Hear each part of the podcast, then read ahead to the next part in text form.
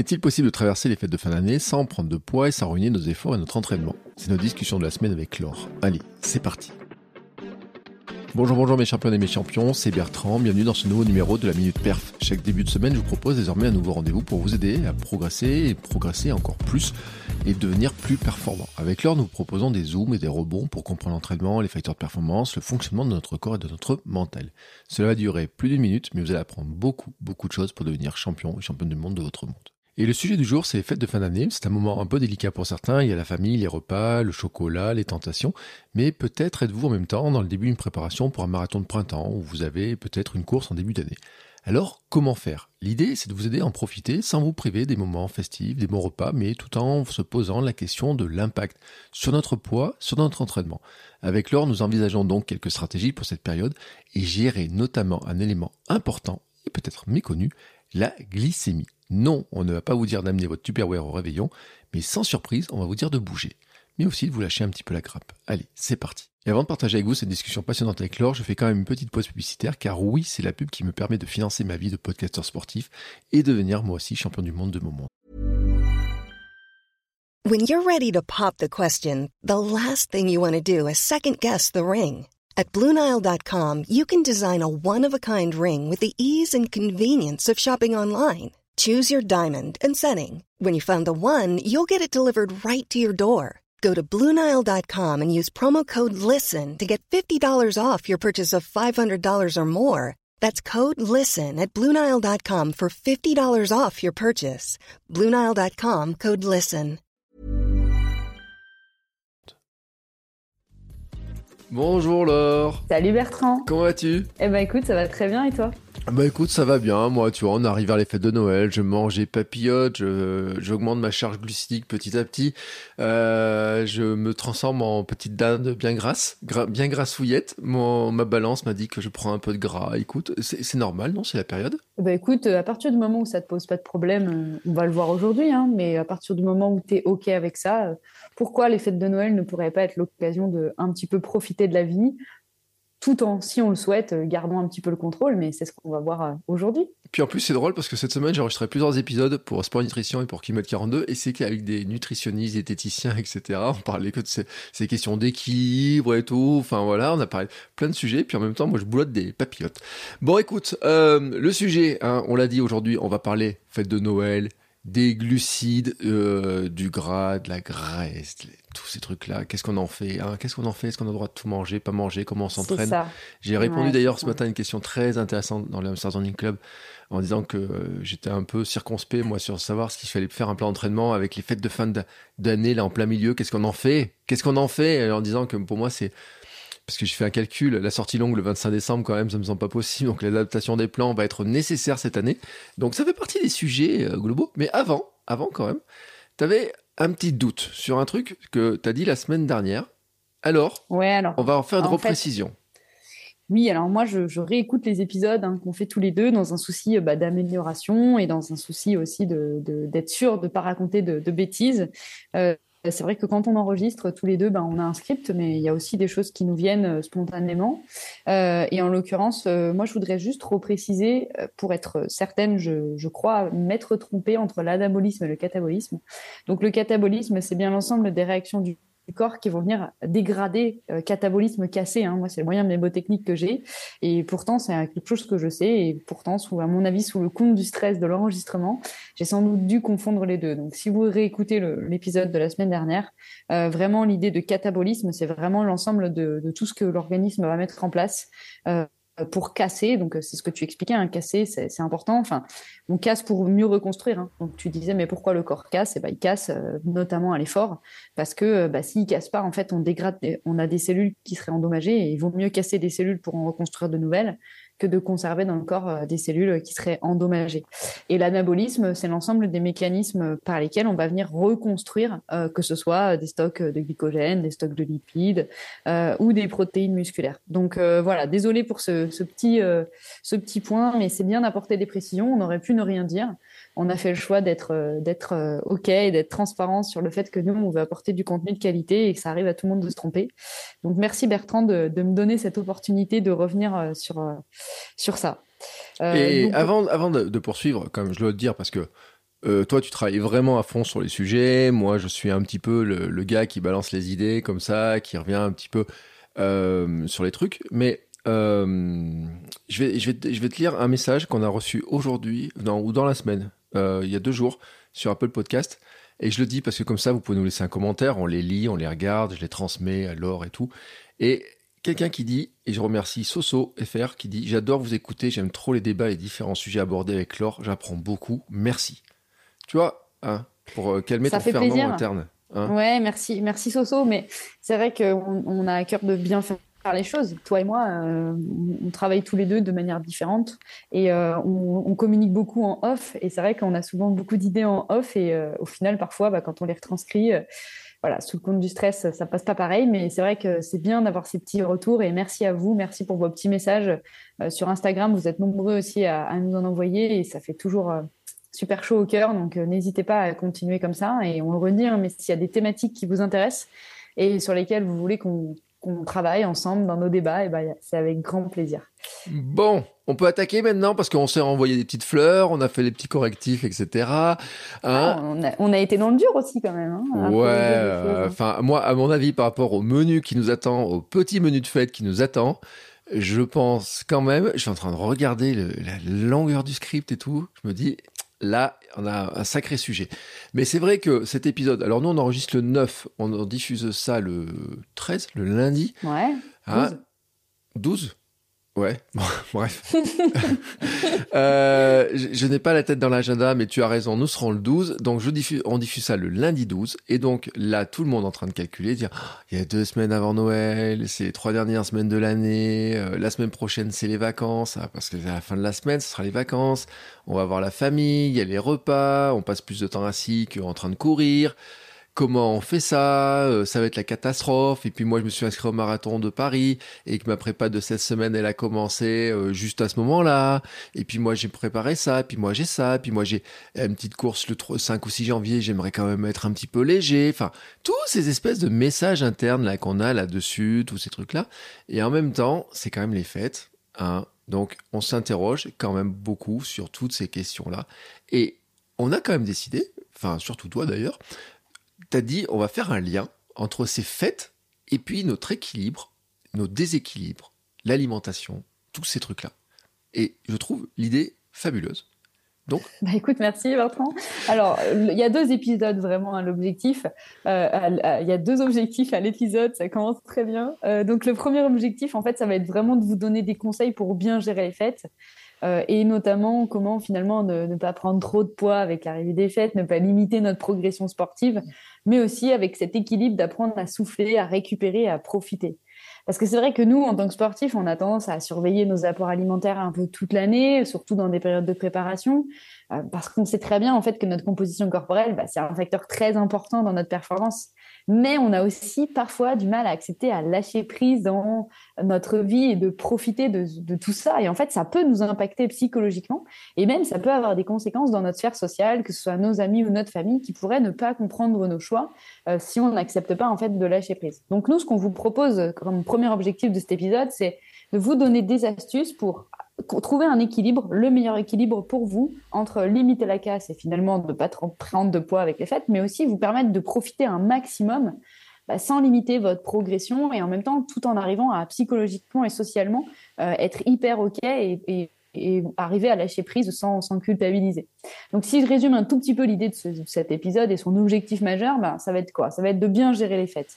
Et donc pour nous, bien gérer les fêtes, ça va être vraiment de limiter un maximum euh, un déséquilibre psychologique ou des tensions psychologiques, et donc de ne pas se mettre dans, cette, dans cet état de tension, mais bien d'être complètement OK avec ce qu'on va vivre à un moment donné, donc d'être dans le moment présent. Et si être OK pour vous, euh, pour les fêtes, c'est euh, bah, de continuer de vous entraîner et d'être capable de dire non à des, à des papillotes ou d'être capable c'est OK. En fait, le but, ça va vraiment être que chacun puisse trouver son équilibre, euh, que ce soit dans la gestion de la balance énergétique oxydative, on va y voir, on va le voir ensemble, donner des petites astuces pour ceux d'entre vous qui voudraient être entre guillemets les plus sérieux, et aussi vous donner des petits conseils sur la, gestion des émotions, la capacité à voilà. Ça, c'est le premier objectif du podcast, de l'épisode. Mais on en a un deuxième, hein, Bertrand, parce que en fait, on sait très bien que on vous donne beaucoup d'informations au fur et à mesure des semaines.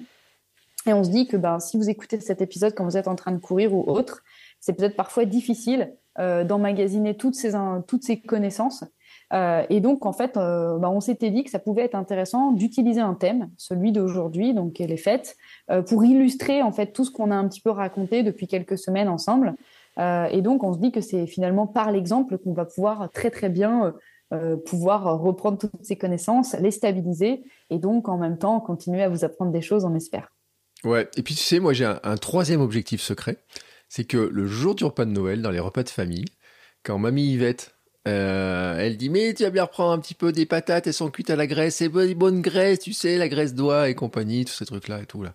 Que tu puisses avoir quelques arguments, tu sais, mais pas dire oh mais non je, je rejette etc. Mais de dire non mais en fait oui je peux en profiter, je peux faire ça, on peut équilibrer. Tu sais moi j'aime bien le côté en fait euh, euh, quand on apprend quelque chose, et eh ben c'est encore mieux quand on arrive à réexpliquer un petit peu aux gens, à partager un petit peu notre savoir, parce qu'en fait ça nous fait du bien et ça solidifie nos propres connaissances. Apprendre, faut jamais oublier que il y a ce qu'on apprend, ce qu'on ingurgite, et on apprend encore mieux en apprenant aux autres. Et je trouve que dans les repas de famille, parce que moi je le vis très régulièrement quand même cette histoire-là, en disant ouais mais tu peux manger ça, il y a pas de souci, et puis toi tu devrais faire ça, et puis ça te ferait pas de mal de prendre un peu plus de gras à manger un peu plus de ça, combien de fois je l'ai entendu et tout, et en général il dit c'est ça et tout, arrête, papa, arrête tonton, t'es pénible avec ton truc et tout. Mais je trouve qu'il y a une meilleure réponse en fait c'est de dire, bah non, mais en fait, bah pourquoi est-ce qu'on fait telle ou telle chose, pourquoi, etc. Et donc, je pense que dans les, dans les choses qu'on va expliquer, je pense que c'est le troisième un petit peu truc caché. Et si, d'ailleurs, certains le vivent après est faite, pourraient nous faire un retour, d'ailleurs, de dire, ah bah tiens, ce truc-là, c'était bien pratique. Et parce que moi, ça m'intéresserait, les anecdotes de fêtes, etc., mmh, mmh. dire, ouais, mais finalement, il y avait ça, etc., et tout, et de pouvoir en parler, parce que je crois aussi, tu vois, que euh, on a tous une petite mission autour de nous euh, d'arriver un petit peu à diffuser aussi certaines de ces paroles. Euh, je n'appelle pas bonnes paroles, je dis en tout cas notre vision quand on pense qu'elle est bonne pour nous et pour nos proches. Voilà, c'était ma petite contribution. Elle n'est pas dans ton script? Alors hein? j'aime bien, chaque fois Bertrand il me met des petites surprises, chaque fois il me fait des petites frayeurs, mais là ça va, tout va bien. Ça va. J'aime beaucoup, j'aime beaucoup ce troisième objectif et, et, vraiment c'est très sympa. Tu sais que quand j'étais élève, on m'interdisait de poser des questions mes, camarades de classe m'interdisaient de poser des questions, de rajouter des trucs parce qu'ils avaient toujours peur que je pose des cols, etc. C'était la catastrophe. Euh, donc, je, me méfie toujours quand je rajoute un truc. Mais en fait, euh, on est à la maison, là, tu vois, tranquillement, euh, tu vois, dans le bureau, j'ai mis le chapeau de Noël et tout, je me dis, je peux rajouter un petit bout de truc. Et, et, j'essaye de pas te foutre dans la merde, quoi. C'est tout. Hein, voilà. Mais bon, là, ça va Jusque-là, tu ne m'as pas trop mis en difficulté, donc euh, tout va bien, je commence à avoir bien confiance en toi. C'est bon, alors on va pouvoir attaquer. Feu, allez, feu Allez, on met le feu sous les gamelles, c'est parti. Alors, on va peut-être euh, commencer par un, premier point. Hmm euh, qu'est-ce que tu en penses, Bertrand, sur euh, le fait euh, de ne pas prendre trop de poids et donc d'interroger finalement la balance énergétique? Alors, on en a beaucoup parlé dans le dernier épisode et notamment, on va travailler sur la question de la quantité et de la qualité des apports nutritionnels. Alors, on va pas revenir dans le détail de ce que sont la balance énergétique. Hein. on vous renvoie vraiment au dernier épisode par rapport à ça. mais on va simplement rappeler qu'en fait, tous les, tous les aliments que l'on mange ils sont composés de macronutriments et qui dit macronutriments dit énergie et notamment dit calories. Donc en fait, bah, d'emblée, on voit bien qu'il y a des stratégies alimentaires à adopter pendant les fêtes si on veut limiter ces apports. Euh, et notamment, il y a deux grandes stratégies qui sont très intéressantes. C'est un, de maximiser donc ce qu'on appelle le volume alimentaire avec une densité calorique qui est assez faible, donc de tendre vers plutôt des légumes, euh, des choses qui sont relativement peu caloriques euh, et qui vont mettre malgré tout du volume et qui vont permettre de rester sociabilisé euh, dans le sens où on a une assiette qui est bien garnie, mais on a une assiette qui est bien garnie et finalement pas tant de calories que ça. On peut donner un exemple. Une première petite... Ouais, ben par exemple, si on a la dinde avec des marrons, euh, des petites pommes de terre sautées, moi je fais un petit clin d'œil à ma mamie, euh, c'est son petit plat préféré. Euh, ben, en général, il y a des haricots verts avec, mm. souvent, ce genre de choses. Ben, L'idée, ça peut être de demander un petit peu plus de, haricots, un petit peu plus de pommes de terre. Alors, la pomme de terre, on a tendance à la, à la bannir, en fait, et à la diaboliser, mais la, la pomme de terre, c'est un aliment très, très intéressant dans le cadre d'un régime alimentaire où on voudrait un peu limiter les apports parce que certes, elle est plus calorique qu'un légume parce que ça tourne autour de 80 kilocalories pour 100 grammes, euh, mais c'est beaucoup moins calorique, bah, par exemple, que des marrons. Euh, mm. C'est moins de, de, tête, ça doit être assez proche. Hein. mais l'avantage de la pomme de terre, c'est qu'en fait, elle a un pouvoir rassasiant extrêmement important dans le sens où bah, elle est composée de euh, de beaucoup de, féculents, de sucres lents, en fait, qui, qui se diffusent très très très lentement dans l'organisme. On va y venir après. Hein. Euh, et donc euh, la pomme de terre, alors après tout dépend comment elle est cuite. Hein. on en parlera dans la deuxième partie avec la question de la glycémie. mais typiquement, une bonne assiette, ça peut être ce que moi j'appelle les assiettes 4 quarts. en fait, ces assiettes 4 quarts, c'est de, séparer l'assiette en quatre. Alors, c'est pas le bon 4 quarts au beurre. Non, désolé, Bertrand. je voyais tes yeux malicieux. c'est de, de, séparer l'assiette en quatre et d'avoir une moitié de légumes, un mm. quart de féculents et un quart de protéines. Donc ça, ça peut être une, déjà une très bonne stratégie. Donc mm. de demander un petit peu plus de féculents, un petit peu plus de volume alimentaire. Et on y reviendra après. L'avantage des fibres, en fait, on verra que ça ralentit en fait clairement la, glycémie, le pic de glycémie. Donc ça peut être très intéressant. Et les fibres, elles sont dans les légumes. Vas-y, Je peux rajouter un petit truc, c'est que l'assiette 4 quarts, là, bon, tu l'appelles comme ça, mais c'est vrai que la moitié de légumes. Et moi, je dirais un truc, c'est qu'on commence par se servir des légumes. C'est-à-dire qu'on considère que le reste est un accompagnement des légumes, plutôt que le légume est un accompagnement de la viande et des petites pommes de terre sautées, etc., des trucs comme ça, là.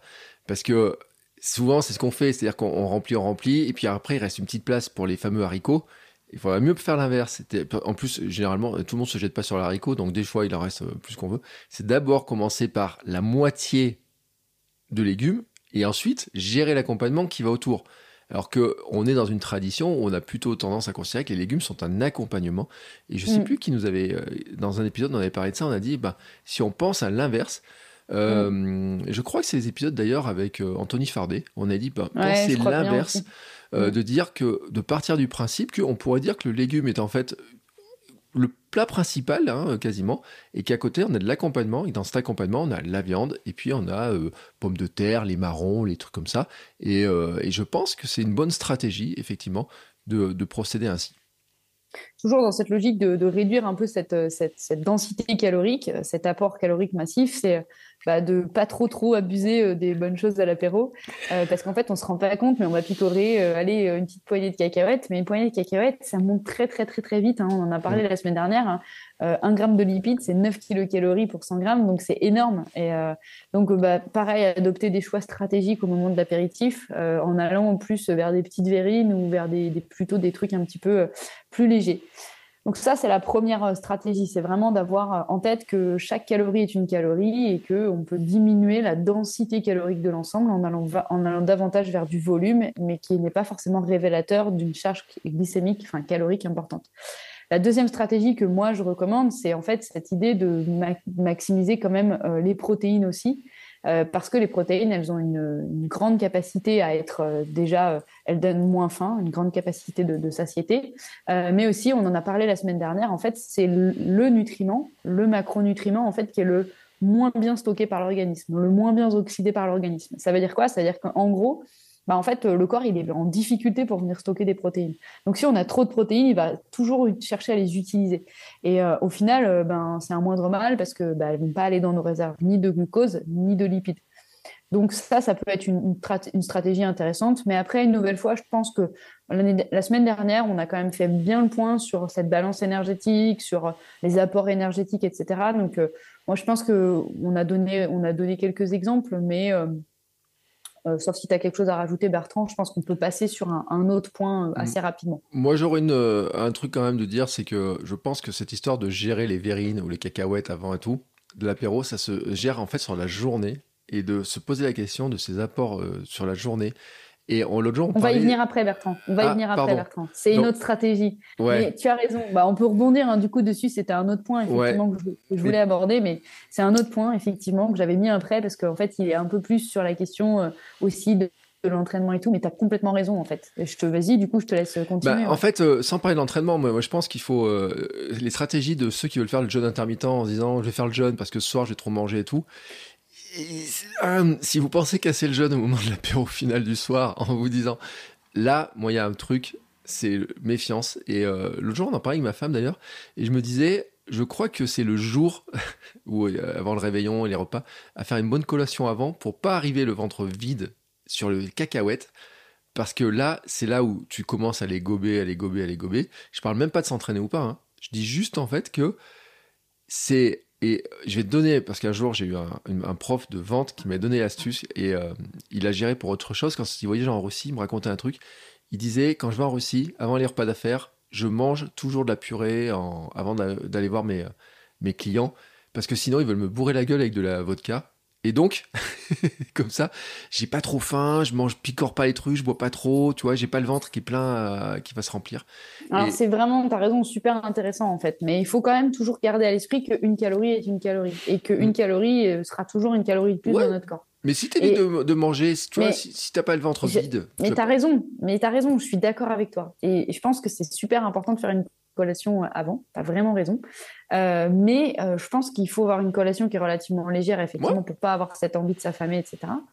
Mais tu as raison aussi en disant que euh, c'est important d'interroger les autres repas de la journée. Mm. Et en fait, ça, c'est une vraie stratégie pour limiter la casse, si on veut limiter la casse pendant les fêtes. parce que faut toujours se souvenir que globalement, on va pas prendre du poids sur un repas, on va pas prendre du poids sur une journée, on va pas difficilement prendre du poids sur une semaine, on va vraiment prendre du poids sur du long terme. Et en fait, c'est vraiment cette idée de rééquilibrer la balance énergétique aussi sur les autres pas. Mais je pense que c'est important, vraiment, à prendre en compte. Mais comme tu le dis, je pense que euh, il ne faut pas s'affamer, parce que clairement, je pense que s'affamer, c'est vraiment prendre le risque de finalement manger sans doute beaucoup plus euh, le soir du le soir du repas ou ça. Et d'ailleurs, les travaux dont on a parlé la semaine dernière d'Audrey Berguignan, lorsqu'elle mettait des, des, personnes dans des phénomènes aigus euh, de surnutrition, euh, ben, le fait de rééquilibrer ensuite ses apports, c'était pas le, seul, le, premier facteur qui faisait qu'on prenait pas de poids. Souvenez-vous, hein. c'était vraiment cette activité physique fractionnée.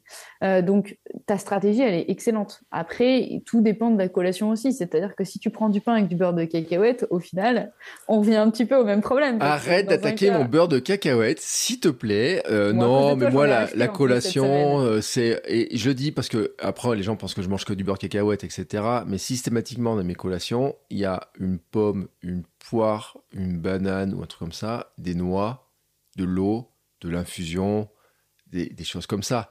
Hein. Et il faut pas croire que je mange du beurre cacahuète toute la journée. Je n'en mange que trois pots par semaine environ, tu sais. Non, c'est une blague. Non, mais vraiment, sans blague, euh, le, ma collation type, c'est plutôt un fruit avec quelques noix, quelques amandes, mais pas trop. Hein. parce que j'ai retenu quand même l'histoire des leçons, les grosses poignées, les petites poignées et tout et de l'eau, boire et Mais tout. Mais c'est parfait, c'est parfait. Alors en plus, ça nous permet de faire un lien avec la, le deuxième point en fait hyper intéressant, c'est la question des variations de la glycémie. Alors ça, je pense qu'on pourra en discuter beaucoup plus longtemps parce que euh, travailler sur la glycémie, c'est vraiment travailler sur le long terme. Aujourd'hui, le but, ça va être simplement de vous apporter des petits éléments de connaissance euh, pour arriver à maîtriser un petit peu sa glycémie à court terme et essayer de, de faire en sorte qu'on n'ait pas trop de pics. Et en fait, la collation dont tu parles, elle est idéale. Pourquoi elle est idéale? Parce qu'en fait, tu vas venir euh, mixer un fruit avec un oléagineux. Et pourquoi c'est important de prendre un oléagineux quand on prend un fruit? Parce qu'en fait, déjà, un, on, rajoute des fibres, et deux, on rajoute des lipides. Et en fait, ça, c'est ce qu'on appelle la charge glycémique de ton repas. La charge glycémique, c'est quoi? C'est la quantité de glucose qu'on va ingérer euh, à un moment donné euh, dans, euh, dans le repas, tout en interrogeant en fait l'index le, glycémique total du repas. En fait, depuis tout à l'heure, je parle de charge glycémique et d'index glycémique. On va revenir à l'origine, ce qu'est la glycémie. La glycémie, en fait, c'est vraiment le taux de sucre dans notre sang, ou ce qu'on appelle le taux de glucose. Je parlerai de glucose de manière indifférenciée entre sucre et glucose. C'est-à-dire qu'ici, on ne va pas différencier les, féculents ou les sucres lents, les sucres rapides. Non, le glucose, c'est vraiment le taux de sucre dans le sang. C'est-à-dire qu'à partir du moment où on mange des aliments dans lesquels il y a des glucides, qui contiennent des glucides, alors ça va forcément induire une réaction de la glycémie dans notre corps. Euh, et donc, globalement, en fait, on s'est rendu compte que la glycémie, était, c'est un phénomène homéostatique de notre corps. Donc, ça rejoint le tout premier épisode qu'on a enregistré ensemble. Euh, c'est notre pancréas, en fait, qui va libérer deux types d'hormones, l'insuline et le glucagon. Euh, globalement, euh, si notre, notre sang est trop sucré, en fait, on peut mourir de ça. Du coup, notre corps, il s'est adapté et il a produit une hormone qui s'appelle l'insuline. L'insuline, qu'est-ce qu'elle va faire? Elle va venir capter dans le sang les petites molécules de glucose et elle va les sortir du sang pour les amener dans les cellules. Donc là, bah, globalement, il y a plusieurs possibilités. Euh, soit on est en mouvement et donc bah, le, glucose qui est capté, bah, il va directement dans la cellule musculaire et donc il est directement utilisé. C'est pour ça que, euh, et ça c'est une parenthèse, mais en fait on ne peut pas avoir d'hyperglycémie à l'effort, c'est très très rare, parce qu'au final, même si on ingère beaucoup de glucose euh, avec beaucoup de gel à un moment donné, en fait, le problème, il va pas être tant dans l'hyperglycémie, il va être dans la capacité des intestins à absorber le glucose, qui est un autre problème. Euh, donc, on pourra en discuter euh, dans un autre, dans un autre épisode parce que ça, à mon avis, peut faire l'objet d'un sujet intéressant de quelle quantité de glucose ils font consommer à l'effort, à, quel moment, etc. Donc, il n'y a pas d'hyperglycémie à l'effort, c'est pas possible parce qu'en fait, les muscles demandent beaucoup plus de glucose que ce qu'on peut en ingérer, ou alors il faudrait être en perfusion de gel en permanence, mais ça, c'est pas possible. Euh, il y a une deuxième possibilité, c'est euh, si on a un repas qui est assez loin, en fait, comme c'est le cas le matin, ou euh, si par exemple on a fait un effort physique le matin et on verra que du coup c'est une stratégie intéressante, ben, comme on l'a expliqué la semaine dernière, on a, on a vidé un peu nos réserves de glucose. Et donc, dans ce cas, en fait, les, les, molécules de glucose qui sont captées dans le sang, grâce à l'insuline, elles vont être, elles vont avoir à recharger nos stocks de glucose, donc ce que j'appelle les stocks, enfin ce qu'on appelle les stocks de glycogène, hein. euh, donc soit le glycogène hépatique ou le glycogène musculaire. C'est-à-dire que là, à ce moment-là, les petites molécules de glucose, elles vont aller directement recharger ces stocks pour un éventuel euh, effort physique. Et il y a un troisième cas, et c'est celui qu'on ne veut pas, euh, finalement, c'est quand nos stocks sont pleins et qu'on est inactif, autrement dit, on n'a pas besoin de glucose, ben là, il y a du glucose qui, qui, augmente dans notre sang, et ben l'insuline, elle va quand même venir le chercher, mais comme elle peut rien en faire, elle peut pas ni l'utiliser à court terme, ni recharger des stocks qui sont faciles, bah, qu'est-ce qu'elle va faire? Elle va aller les stocker dans des réserves plus profondes que sont les réserves de graisse. Donc on voit bien qu'avant de stocker du gras, il y a quand même des, mécanismes qui se mettent en place, euh, et donc ça c'est intéressant. Qu'est-ce qu'il faut entendre aussi dans ces deux hormones que sont l'insuline et le glucagon? Moi c'est quelque chose que j'ai découvert il y a pas mal de temps maintenant et qui a un peu changé ma manière de concevoir l'alimentation, c'est le fait que lorsque notre corps produit de l'insuline, on ne peut pas perdre du poids parce qu'en fait, notre corps ne peut pas déstocker euh, dans nos cellules, qu'elles soient d'ailleurs dans nos réserves de glucose ou, ou de lipides. Hein. Euh, et à l'inverse, en fait, on ne peut déstocker qu'à partir du moment où on sécrète une autre hormone qui est le glucagon. Alors là, le glucagon, bah, c'est l'hormone inverse. Hein. C'est que quand le taux de sucre dans le sang il baisse trop, ce qui est le cas à l'effort notamment, bah, en fait, c'est cette hormone-là qui va être capable d'aller ouvrir la clé des cellules et de dire aux cellules, vas-y, libère un petit peu de glucose, parce que là, on en a besoin pour d'autres sources comme le cerveau, comme les muscles, etc. Et donc c'est le glucagon en fait qui va faire ce messager entre les, cellules adipeuses, par exemple, ou les réserves de glycogène et la cellule musculaire quand on est à l'effort. Donc qu'est-ce qu'on voit bien? Ça c'est super intéressant la glycémie. Ça veut dire que globalement, si notre glycémie elle est tout le temps haute, à partir du moment où notre glycémie est haute, on sécrète de l'insuline. C'est corrélatif, c'est-à-dire que le corps ne peut pas rester avec une haute glycémie. Et donc si on sécrète de l'insuline, eh ben, d'emblée, ça veut dire qu'on ne peut pas déstocker. Et ça veut dire que ça veut pas dire qu'on stocke. Ça veut pas forcément dire qu'on stocke. Si on est actif toute la journée et que notre glycémie elle est haute, c'est pour ça qu'à l'effort notre glycémie elle est haute. Pourquoi elle est haute notre glycémie si on prend des capteurs de glycémie? Parce qu'en fait, ben, comme on a besoin de, beaucoup de glucose dans les cellules musculaires, l'organisme il va il va aller relarguer du glucose par l'intermédiaire du sang. Et donc, c'est là une petite limite. Alors, pour les personnes qui utilisent des capteurs de glucose, on pourra refaire un épisode là-dessus, hein, mais c'est la limite des capteurs de glucose aujourd'hui. Pourquoi? Parce qu'en fait, les capteurs de glucose, ils ne distinguent pas ce qui est de l'ordre du glucose endogène ou exogène. Je m'explique. Quand on consomme un aliment, on va consommer un glucose qui est exogène, c'est-à-dire qui vient de l'extérieur. Le capteur de glucose, lui, il voit une montée de glucose, il nous dit, bah là, on est à 1 gramme, 1 gramme 10, 1 gramme 20, 1 gramme 30. OK. Sauf que quand on est à l'effort, eh ben, il se produit un mécanisme inverse. C'est qu'en fait, nos muscles ont besoin de glucose et on va relarguer du glucose dans le sang pour pouvoir le ramener. En fait, le sang n'est qu'un moyen de véhiculer du glucose. Sauf que le capteur, lui, il ne sait pas si le sang il va euh, globalement euh, vers les cellules pour les alimenter, pour être utilisé, ou s'il va vers les cellules pour être stocké. Donc aujourd'hui, on entend beaucoup, hein, d'ailleurs, dans un sens et comme dans l'autre, hein, soit des personnes qui sont pro capteurs de glucose pour perdre du poids, voire même, on a vu euh, sur les réseaux sociaux des personnes diabétiques qui, qui disaient que ben, c'était pas forcément très bien d'utiliser des capteurs de glucose quand on n'est pas diabétique, parce que justement, il y a des personnes qui en auraient besoin et qui pourraient ne pas les utiliser. Et en fait, on comprend en fait qu'effectivement, bah, le capteur de glucose, c'est pas forcément un indicateur pertinent pour mesurer ses taux de glucose au quotidien, parce qu'il ne distingue pas justement ce qui est de l'ordre de ce glucose endogène et exogène. Malgré tout, si nous, on comprend le fonctionnement de la glycémie, eh ben, en fait, c'est bien plus intéressant qu'un capteur de glucose. C'est ce qu'on expliquait ensemble hein, depuis le début, c'est que parfois, nos ressentis, notre connaissance de notre organisme, elle va plus loin que des capteurs qu'on pourrait avoir, des capteurs de puissance, des, des oxymètre euh, euh, sur la montre ou des capteurs de fréquence cardiaque. Et donc ça, c'est moi, ça me semble un point qui me semble important de souligner en fait, cette idée que euh, la glycémie, ça va être un indicateur très important. Donc la question qu'on peut se poser, on pourrait revenir sur dans un autre épisode hein, sur les entre guillemets les méfaits à long terme des grandes variations de glycémie à long terme, parce que oui, il existe aujourd'hui euh, des impacts euh, de variation de glycémie non seulement sur la performance sportive, donc ça c'est plutôt du moyen et du court terme, euh, mais aussi sur notre santé à long terme. Donc ça, je pense Bertrand qu'on peut le mettre dans notre liste, la glycémie dans, comme prochain épisode, sauf si ça ne vous intéresse pas du tout, et aussi vous pouvez très bien nous le dire par message. mais ce, que, ce qui nous semble intéressant, c'est cette idée de, glycémie à, court terme. Donc globalement, tout à l'heure, j'ai parlé de deux choses. J'ai parlé de l'index glycémique et de la charge glycémique. Alors je vais y revenir un petit peu. En fait, tous les aliments qui, se composent de glucides, qui comportent des glucides, sont des aliments qui vont avoir une capacité à faire monter notre glycémie plus ou moins vite et plus ou moins longtemps. Eh ben, c'est exactement ça l'index glycémique. C'est-à-dire qu'on a fait des tests en laboratoire. Hein.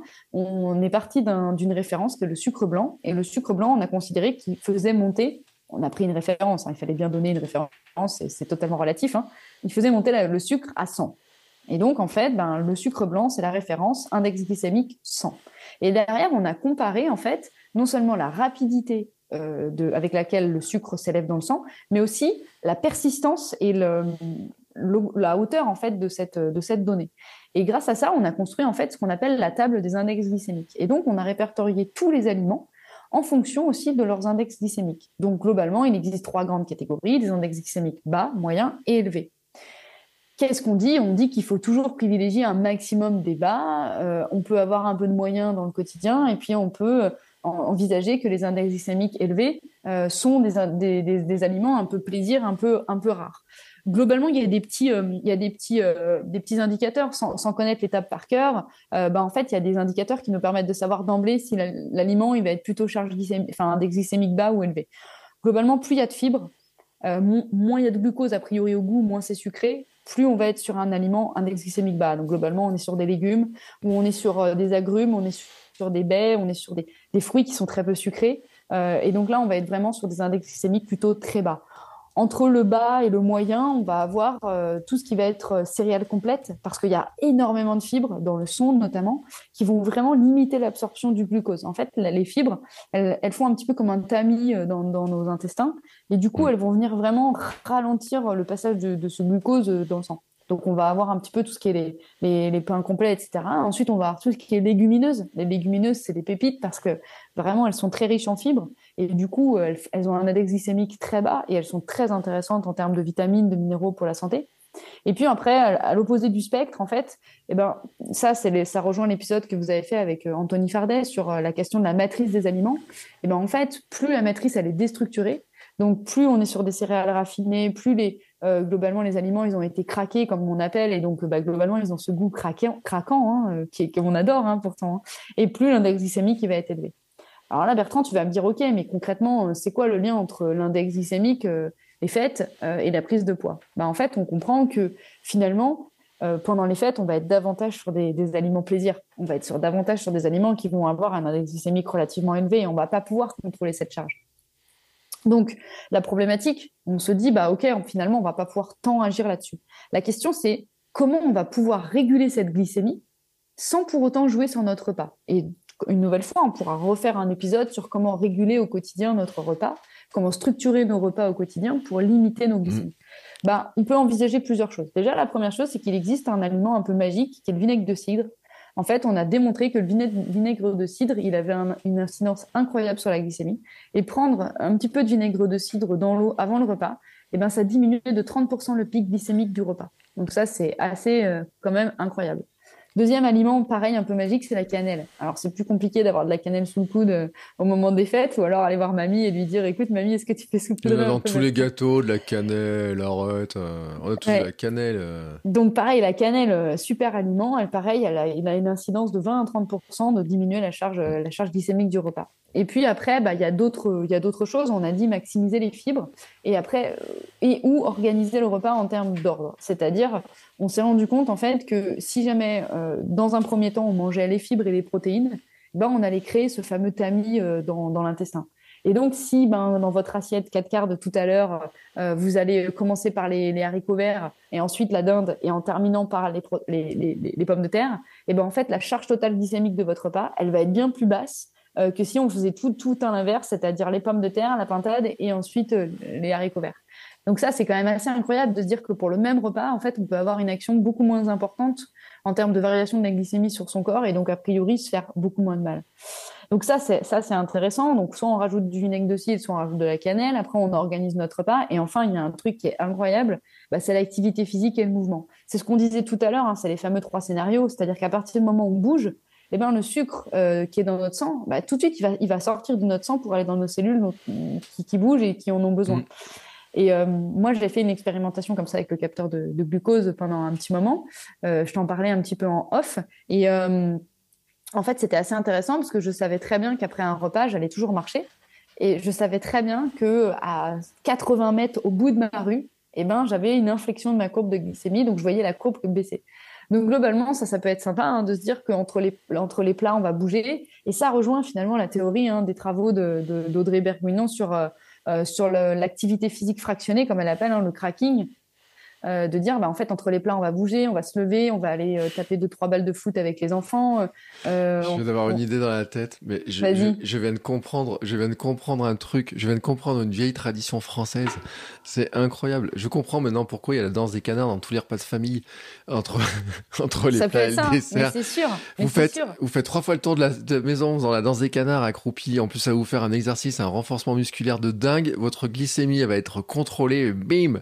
Et puis en plus non mais et tu vois d'un coup, on vient de réexpliquer les traditions françaises. Moi, je croyais que c'était un truc, tu sais, pour pour rigoler, mais non, en fait, on n'a rien compris. On n'a rien compris. C'était une hein. stratégie de gestion Et même la, la petite marche, la petite marche euh, de, de digestion. Mais c'est totalement ça, en fait. C'est-à-dire que vraiment, cette marche, elle permet mais de manière incroyable de faire baisser la glycémie. Moi, je l'ai vécu, hein, et c'était euh, c'était flagrant, quoi. C'est-à-dire que la glycémie baisse et sans jamais remonter, et on n'a pas de pic derrière, en fait. Et on n'a pas ce coup de fatigue, comme on n'explique pas. C'est vrai, quand on va marcher, on se dit juste, ah, bah, c'est parce qu'on s'est aéré, etc. Non, c'est juste parce qu'on a contrôlé notre glycémie. Donc, la glycémie, on en parle un tout petit peu là, mais clairement, je pense que ça pourrait être intéressant d'en discuter plus longuement sur les effets à long terme de la glycémie et de voir en quoi on peut, au quotidien, comment on peut gérer notre glycémie au quotidien pour, euh, pour de nombreux bienfaits. Je vais faire une petite conclusion sur la glycémie. Ouais, Est-ce que je peux rajouter une petite, euh, une petite euh, remarque sur la structuration du repas? Parce que moi, il y a un truc, et je pense, tu me diras si j'ai tort ou pas, mais manger des crudités en entrée de repas. Tu vois, parce qu'on parle des fameuses, des cacahuètes, des verrines, on a parlé de, du plat, etc. Mais si, tu vois, par exemple, on faisait des petits bâtonnets de carottes. Bah, c'est génial. Pourquoi les carottes? C'est plein de fibres. Donc, mm. ça va ralentir à 200%, enfin, ça va ralentir à fond l'absorption de, l'ensemble des nutriments. D'ailleurs, ça, c'est des stratégies qui sont données par certains nutritionnistes. Hein. Euh, notamment, moi, je sais que j'ai tendance à beaucoup grignoter quand je prépare à manger. Et ben, j'ai toujours une carotte. j'ai toujours une carotte dans le frigo euh, parce qu'en fait, du coup, je mange ma carotte et au final, euh, bah, déjà, c'est pas, c'est peu, c'est peu calorique, ok. Et en plus, c'est plein de fibres. Et du coup, ben, les fibres, elles vont venir ralentir l'absorption du glucose ensuite, et donc elles vont vraiment limiter cette, cet impact de la glycémie euh, dans l'organisme. Et donc, complètement, tu as tout à fait raison. Si à l'apéro, il y a des bâtonnets de carottes, de concombres, alors c'est pas trop la saison, mais de euh, ce genre. Ouais, de chou-fleur, ça se fait beaucoup, de petits radis, bah, c'est parfait. Franchement, allez-y, euh, n'hésitez pas. Et pour le coup, là, vous allez maximiser ça. On se fait une petite synthèse sur la glycémie, et puis ensuite, on va passer au deuxième point. Qu'est-ce que tu en penses, Bertrand? Bah écoute, euh, oui, de toute façon, je te laisse les commandes, hein, tu sais, moi je, euh, je, suis en train de regarder mes citations papillotes, alors... Euh. Bon, là tu vas me donner envie, mais fais, fais gaffe parce que j'ai une arme à la fin du, de l'épisode. Ah, donc en fait, si on résume un petit peu, j'ai pire, j'ai mieux. Pour éviter globalement l'idée de, de, voilà de, de, trop augmenter notre glycémie, alors va qu'est-ce qu'on va faire? On va essayer de consommer des proportions qui sont raisonnables, c'est-à-dire, je pense qu'on peut goûter à tout, on peut manger tout, mais sans pour autant, finalement, que notre charge totale sur le repas, bah, elle soit très, très importante. Et du coup, on peut aussi envisager cette logique de volume alimentaire tout en interrogeant la densité calorique. Ça, c'est très, très important. Souvenez-vous hein, que c'est pas parce que vous avez beaucoup de volume dans votre assiette que vous avez beaucoup de calories. Vous allez prendre une cuillère à café ou à soupe de beurre de cacahuète, vous avez plus de calories que dans une salade totale euh, sans trop de, sans trop de euh, L'idée aussi, ça va être de privilégier un maximum des aliments qui sont peu glucidiques et donc qui vont pas trop faire monter la glycémie. Donc pour ça, bah, soit on va privilégier les protéines et les légumes, soit on va les organiser différemment dans le repas si on souhaite le faire. Euh, donc en commençant davantage par les fibres, ensuite par les lipides et les protéines, et pour terminer enfin vers des aliments ultra euh, glucidiques euh, comme les pommes de terre. Et d'ailleurs, je, déconstruis un mythe tout de suite, hein, le mythe de la patate douce. la patate douce, c'est aussi calorique qu'une pomme de terre, et l'index glycémique de la patate douce, il est proche de celui de la pomme de terre selon les modes de cuisson. Donc on en fait beaucoup, beaucoup de bruit de la patate douce. Alors moi, je trouve ça très, très bon, hein, j'adore ça. mais il faut vraiment se remettre en, en, tête que la patate douce, elle a simplement des qualités par rapport à la pomme de terre parce qu'elle a plus de minéraux, plus de vitamines. Sauf que comme on la cuit souvent au four et qu'on en fait un petit peu des frites à 180 ou 200 degrés, euh, les vertus de la patate douce, euh, voilà. Donc ça, ça peut être aussi un petit mythe qu'on déconstruit comme ça euh, au passage.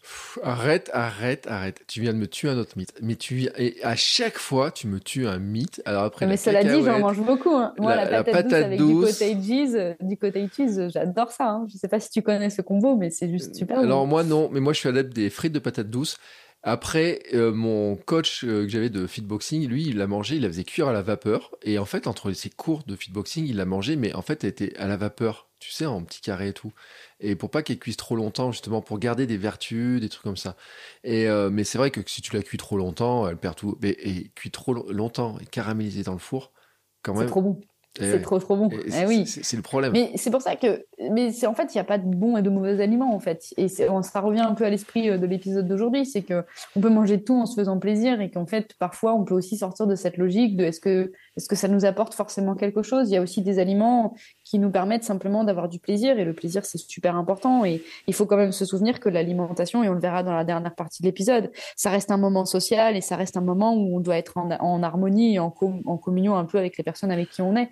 Et donc je pense que c'est important. Un autre mythe c'est le mythe de l'eau. Euh, et là c'est un alors c'est un conseil qu'on donne hein, de boire beaucoup parce qu'en fait le fait d'hydrater bah, ça va un peu tromper euh, la sensation de satiété, ça va remplir le bol alimentaire euh, ça va aussi permettre en fait d'éliminer davantage les déchets métaboliques, donc c'est très intéressant. Surtout nous en tant que sportifs, euh, et on verra tout à l'heure une des stratégies qu'on donnera, ça sera sans doute d'aller s'entraîner euh, le matin et ou le lendemain à, jeun. Donc boire beaucoup pendant le repas, c'est intéressant. Attention, par contre, le fait de boire ne va pas diminuer notre glycémie. On a souvent tendance à penser qu'on va diluer le taux de sucre, mais pas du tout en fait. Le fait de boire n'a absolument aucune incidence sur les variations de la glycémie dans l'organisme. Par contre, et enfin, je peux un truc par contre, si tu bois de la bière, tu augmentes ta charge glycémique, et tu la fais exploser. Et je le dis. Ah oui, oui, non, mais tu as, tout à fait raison. Je, précise parce que euh, les boissons, on boit de la calorie, on boit du gly on peut boire dans certaines boissons, on peut boire aussi euh, du glucose sans s'en rendre compte. Euh, je parle souvent des jus de fruits, je dis attention, méfiance, jus de fruits, parce que c'est quand même une arme chargée de sucre, etc. Et ça fait partie des choses. Les cocktails, euh, les petits ponches et compagnie dans lequel il y a plein de jus de Alors après, il y a euh. alcool et sucre. Il hein. faut bien distinguer les deux. Mais en fait, dans il y a des alcools qui sont pleins de sucre. Tu en parlais la dernière fois. Mm. Euh, mais la, bière, c'est super intéressant ce que tu dis parce qu'en fait, la bière, on a calculé l'index glycémique de la bière après avoir calculé celui du sucre blanc. Donc, on pensait mm. que le sucre blanc, c'était le max du max. Eh ben non. En fait, la bière, elle a un index glycémique à 110. Donc la bière, elle fait plus monter la glycémie que le sucre blanc. C'est quand même assez incroyable quand même quand on y pense. Donc effectivement, c'est important aussi de penser à qu'est-ce qu'on boit et, aussi à quel moment on le boit. Hein. Pareil, hein, si on boit une bière alors qu'avant on n'a pas mangé de carottes, bah, c'est beaucoup moins bien que si on mange des carottes et qu'après on boit la bière. C'est toujours la même chose. on va faire un truc. Vous prenez un petit verre de vinaigre et ensuite vous buvez votre bière. Ça mmh, marche? Ça. Et enfin, le dernier conseil qu'on peut donner sur, euh, parce que là, on va vraiment conclure cette partie sur la balance, sur, les apports énergétiques, c'est vraiment ce que disait Bertrand tout à l'heure, qui est, je pense, un des meilleurs conseils, c'est d'envisager en fait la densité calorique, la charge calorique totale sur une journée, voire même sur une semaine en fait. C'est-à-dire que sur les semaines des fêtes, ben, il faut accepter l'idée qu'il y a des journées où on va peut-être plus manger que d'autres. Il y a des repas où on va peut-être plus manger que d'autres, mais c'est pas grave parce qu'en fait, il y a d'autres moments où on va pouvoir venir réguler. Donc ça, c'est intéressant. Aussi, cette idée de ne pas arriver affamé, parce que sinon, c'est vraiment le, pire piège pour se, se ruer sur, euh, moi, ce que j'adore, par exemple, les belins. Euh, et euh, ensuite, ouais, non, j'ai un problème avec les Monaco. Et ensuite, voilà, l'idée, ça va être vraiment de d'envisager ça, sachant que tout en ayant conscience que dans les études scientifiques, c'est démontré que c'est pas parce qu'on va rééquilibrer globalement par la suite les apports alimentaires, donc on va venir baisser nos apports alimentaires, euh, qu'on va vraiment limiter cette perte de poids. Il semblerait que ce soit pas vraiment l'indicateur le plus pertinent. Je pense que c'est intéressant de le faire malgré tout, mais il faut vraiment avoir en conscience que bah, c'est pas forcément l'indicateur le plus, euh, le plus important. Deuxième chose, du coup, on va passer au deuxième point. Ben, si, si on va puisqu'on va manger beaucoup, euh, on a vu dans l'épisode de la semaine dernière que, ben, en fait, notre corps c'était un peu une, balance énergétique. On a parlé de la balance oxydative, mais on a vu que le premier facteur c'était quand même une balance énergétique. Et donc, qui dit consommer plus dit ben peut-être potentiellement se dépenser plus. Et donc, si on dépense plus, et ben en fait, on va venir peut-être potentiellement mieux équilibrer cette balance euh, et donc euh, mettre toutes les chances de notre côté euh, pour ça. Donc là, on va, aborder deux choses. On va aborder vraiment ceux qui souhaitent continuer de s'entraîner, donc d'avoir cette logique de comment je peux continuer de m'entraîner pendant les fêtes euh, sans pour autant euh, que ça ait des, ait des conséquences sur ma vie sociale et en même temps que ça ait des conséquences sur mon entraînement. Et puis aussi, on va interroger le deuxième point qui est finalement, moi, je veux juste être en bonne santé, je veux juste essayer de maintenir un poids, je, m'en fiche un peu de m'entraîner, qu'est-ce que je peux faire? Bah, donc pour le premier point, pour l'entraînement pendant les fêtes, moi je pense que là il faut vraiment s'écouter. Euh, il faut vraiment accepter cette idée que bah, si on a envie d'y aller, il faut y aller. Mais je pense que c'est pas le moment pendant les fêtes de suivre un plan rigoureux, même si, comme tu le disais, ben, c'est vrai que si on fait des plans sur 16 semaines, 16 semaines pour le marathon de Paris, euh, ben, c'est sûr que les deux premières semaines, elles vont tomber pendant, pendant les fêtes. Mmh. Euh, mais ça peut être aussi un, un, bon début de prépa. C'est-à-dire que l'idée, ça peut être une prépa dans laquelle on va y aller un peu aux sensations, un peu au feeling, un peu à l'envie. Et puis aussi se rappeler que l'entraînement, ça fait partie du plaisir de la vie. Euh, qu'on a la chance de s'entraîner et pas être dans une logique de contrainte. Parce que, alors un plan sur 16 semaines, c'est très bien, hein, ça, ça, permet d'avoir de la longévité, mais c'est aussi des plans sur lesquels on s'épuise intellectuellement et physiquement. Donc euh, peut-être aussi se dire simplement qu'on va se donner deux semaines pour s'amuser, pour profiter, pour euh, remobiliser des ressources, redévelopper des ressources, et ne pas oublier que rien que parce que déjà on va stimuler le corps, on va appliquer de la contrainte, on va aller s'entraîner tel qu'on le souhaite, ben ça sera toujours mieux que de ne pas s'entraîner ou de s'entraîner à moins haute intensité ou moins longtemps. Donc en fait, je pense que moi le conseil que je donnerais, c'est que même si vous préparez le marathon de Paris euh, en, mars 2023, avril 2023, euh, ben clairement on, a le temps en fait. La, la prépa elle est longue elle va être intense, elle va être difficile, notamment sur le mois de janvier, le mois de février encore plus, quand la charge d'entraînement va augmenter. Et donc, moi, je pense que ça peut être très intéressant euh, d'aller, euh, de, profiter de ces, de ces fêtes pour s'entraîner différemment. Et pourquoi pas en s'entraîner en croisée C'est aussi des moments où parfois on en profite pour partir en famille, euh, à la montagne ou dans d'autres, dans d'autres environnements. Et donc, bah, l'entraînement croisé, on en connaît les vertus. Donc, bah, aller faire du ski de fond, du ski de rando, aller faire euh, des marches ou des, trails blancs euh, à la montagne, ça peut être très cool. Euh, si on est dans un endroit où il pleut souvent et on a des, possibilités de faire du home trainer ou ce genre de choses, bah, c'est pareil, ça peut être super bénéfique. Et donc, ne pas hésiter à utiliser l'entraînement croisé pour retrouver de la motivation, retrouver de l'allant. Et, et ça, ça me paraît super intéressant. Après, pour ceux qui ont vraiment envie de continuer de, s'entraîner, la question qu'on va se poser, c'est finalement, est-ce qu'on va placer l'entraînement, à quel moment de la journée on va placer l'entraînement vis-à-vis d'un gros repas de fête? Alors, on en avait parlé, hein. il y a toujours cette question du plaisir et de l'obligation. Euh, si on est dans le plaisir, il ben, faut y aller vraiment quand on a envie. Et on en parlait la dernière fois. Moi, je garde un souvenir incroyable euh, d'un footing dans les 25 bosses le 24 au soir, 24 euh, décembre au soir, à terminer à 18h à la frontale. Ben, c'est sans doute un des plus beaux souvenirs de, ma, de mon expérience sportive, d'un point de vue vraiment plaisir-plaisir. Mais donc, si on a envie d'y aller au plaisir, il faut y aller quand on a envie. Toi, Bertrand, tu nous disais que tu allais faire ton petit footing dans tes montagnes. Euh, ben voilà, je pense que ça fait partie aussi des, petits moments forts euh, de la vie. Et donc, ça, c'est important. Mais après, la question, c'est euh, si on veut continuer de s'entraîner, à quel moment on va être, entre guillemets, le plus performant? Ben, En fait, il y, a plusieurs possibilités. Admettons qu'on on va parler du 24, du 24 au soir, par exemple. Si on veut s'entraîner le 24, eh ben, c'est sûr que de caler un entraînement le 24 au matin si on ne travaille pas, ça peut être super intéressant pour plein de raisons. Soit le 24 au matin, soit le 24, on va dire début d'après-midi. Pourquoi? Parce qu'en fait, le, fait de caler un gros entraînement le 24, ben, on va venir épuiser des stocks de glycogène. Et en fait, si on épuise des stocks de glycogène et qu'on ne remange pas trop le midi, et eh ben en fait, le soir, tout l'enjeu du repas, ça va être de restructurer les stocks.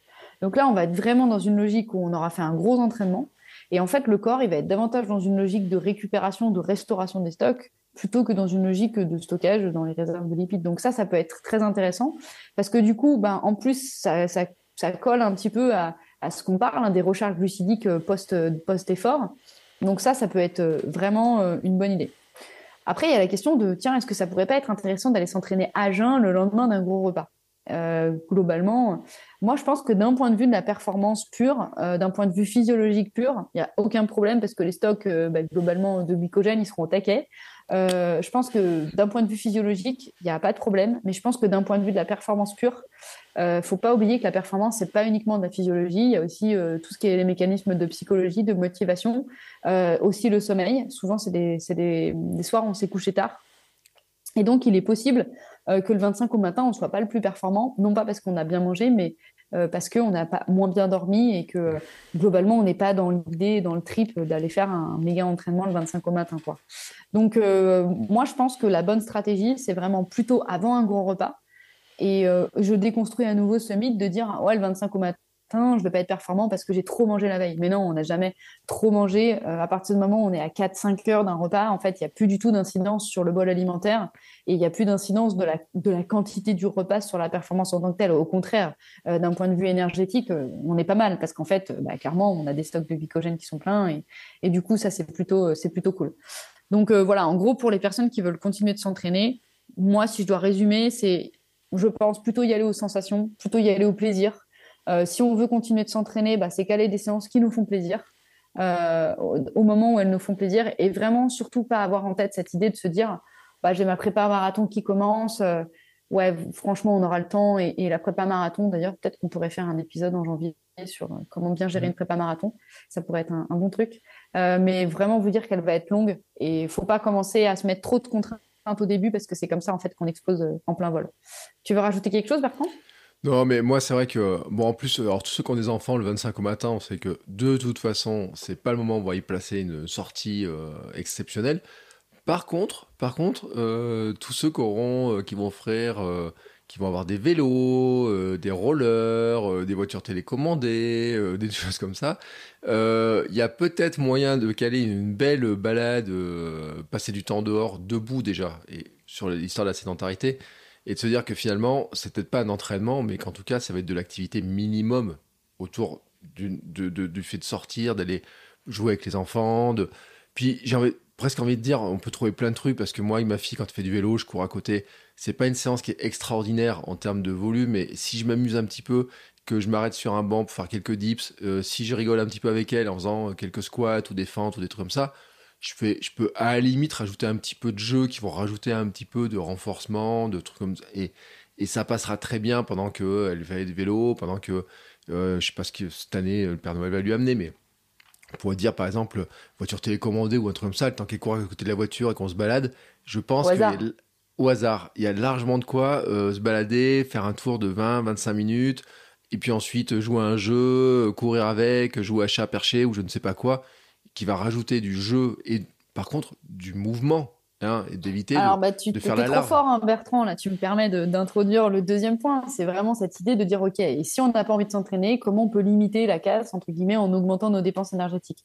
Bah, Là, on fait vraiment un lien avec l'épisode précédent, si vous ne l'avez pas écouté, hein, euh, que globalement, euh, on s'est rendu compte que le meilleur... Euh, le poste, le plus gros poste de dépenses énergétiques, c'était pas l'exercice physique, c'était l'exercice physique, c'était ce qu'on appelait l'activité physique de non-exercice.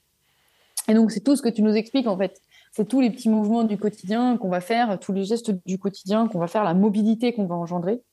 Euh, d'ailleurs, euh, moi, j'ai du coup des stats sur moi parce que depuis cet épisode, je, fais des tests toujours. Et figure-toi que euh, j'ai vraiment mis en place une dépense de non-exercice très importante et je vois ma dépense énergétique énormément augmenter.